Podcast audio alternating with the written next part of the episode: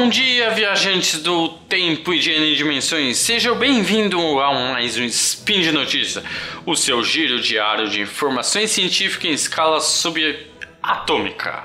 Aqui quem fala é Léo Brito, diretamente de São Paulo. E hoje, dia 10 Irijão, 23 de agosto. As notícias que comentarei hoje são... Jaqueline Mesquita ganha prêmio para mulheres na ciência. E sequência de Fibonacci pode dar ideia do preço máximo do Bitcoin. Editor, roda a vinheta. Speed Notícias.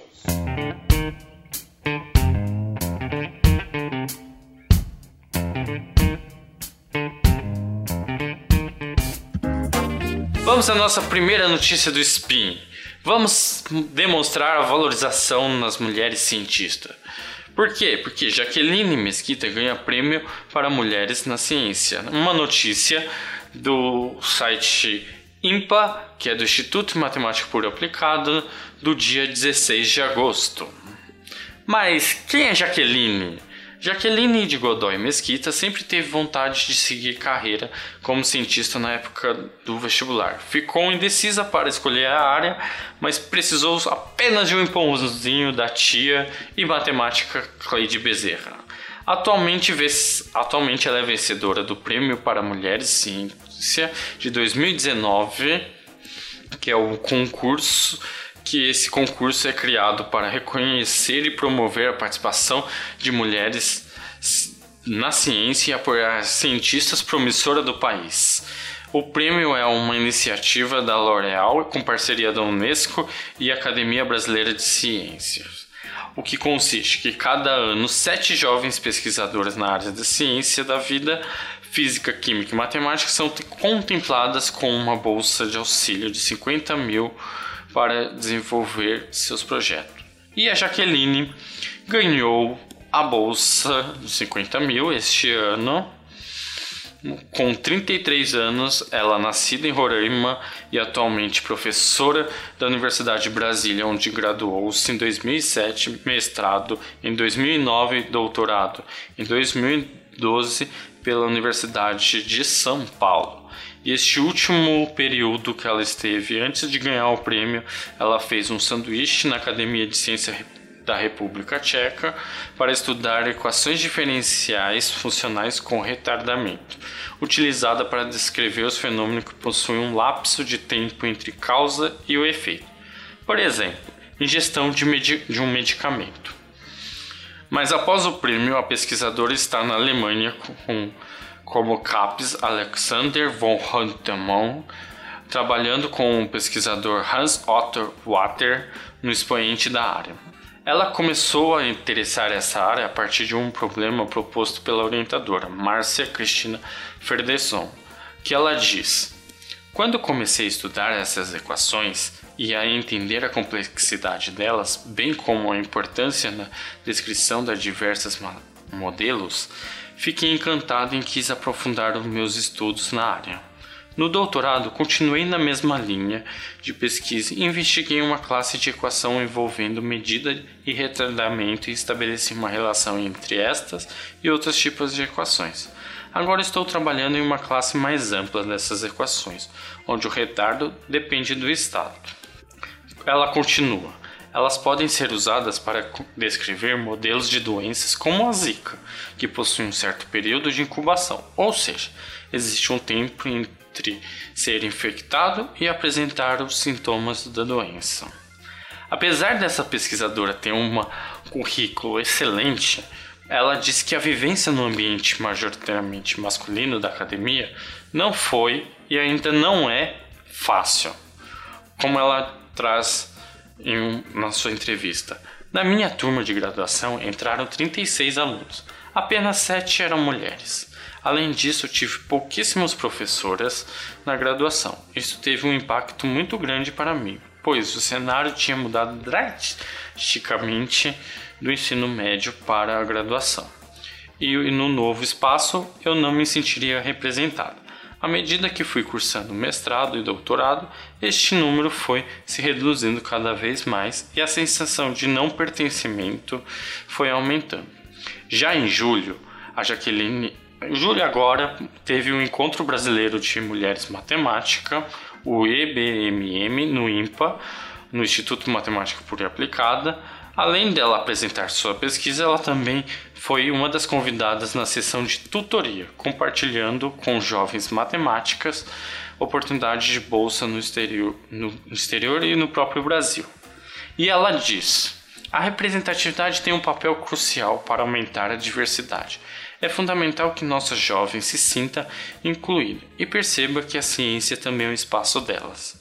É importante direcionar e estimular as jovens cientistas que estão começando sua carreira, incentivando-a, dando suporte para elas enfrentarem o desafio. Diz a matemática, continuando, falando que tem que ser valorizado as mulheres na, no, no meio acadêmico científico. Mas neste concurso não teve apenas ela ganhando.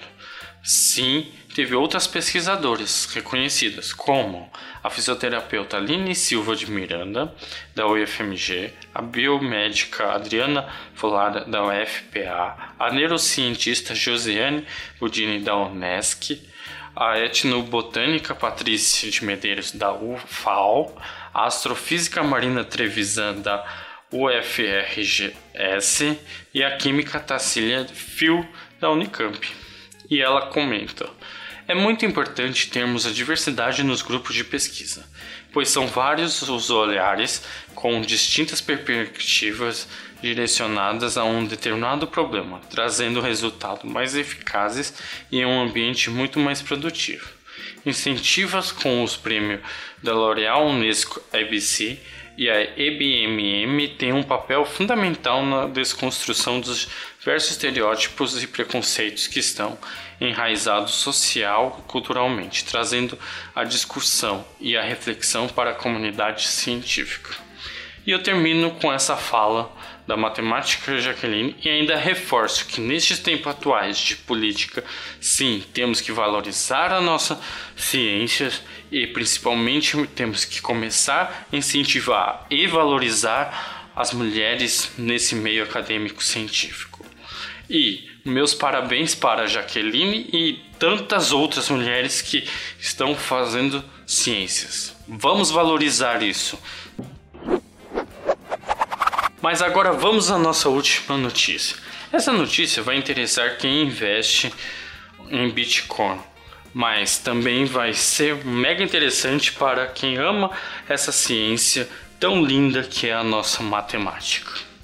Sequência de Fibonacci pode dar o preço máximo do Bitcoin. Essa notícia saiu dia 17 de agosto deste ano. Essa expressão numérica criada na Idade Média pode traduzir quais serão os próximos movimentos do Bitcoin no mercado. Isso mesmo, gente. O preço do Bitcoin deverá atingir um máximo de 880 mil reais nos próximos anos. Nossa, gente, é um valor muito alto. Mas essa explicação está atualmente impressionante para matemática. Os investidores que acompanham a cotação de criptomoedas, eles já presenciaram alguns movimentos atribuídos pela sequência de Fibonacci. Essa expressão numérica está presente na vida do Bitcoin. Mas vamos dizer, isso acontece praticamente desde que o Bitcoin chegou ao mercado. O movimento de Bitcoin nos últimos 10 anos mostrou que tem a sequência de Fibonacci e varia um pouco com essa sequência, mas tudo se aponta que 800 e 80 mil vai ser o teto máximo do Bitcoin nos próximos anos. Porque a sequência está sendo usa para prever o preço do Bitcoin. É, mas é difícil imaginar que uma sequência matemática criada na Idade Média pode explicar o preço do Bitcoin. A expressão numérica foi desenvolvida pelo italiano Leonardo Fibonacci, que teve o seu nome atribuído à sequência matemática Fibonacci, que consiste praticamente existe em toda a natureza. É infinita e começa com 0 e 1. Um. Então, na verdade, vamos pela sua teoria. Os números são sempre a soma dos números de um número posterior com a, com a soma do número anterior. Isto é, 0 mais 1, 1. 1 mais 1, 2. 1 mais 2, 3. É, o 2, que era o anterior, mais o 3, que virou o posterior, 5. Aí, por exemplo, 3, que é o anterior, mais o 5, que virou o posterior agora, 8 e assim por diante. Então teremos a, a seguinte sequência: 0, 1, 1, 2, 3, 5, 8, 13, 21, 34 e assim infinitamente. E atualmente esses números sempre foram utilizados para traçar parâmetros de comparação no mercado de criptomoedas. Através dessa sequência de números, investidores buscam traçar uma tendência aos preços, mudanças de gráfico e tomadas de decisões. Nos movimentos anteriores, a cotação de criptomoedas traçou que seria alguns números de sequência de Fibonacci e pode ser vista nos últimos 10 anos dessa criptomoeda. Então, o preço de Bitcoin apresentou um comportamento totalmente traduzido por essa sequência.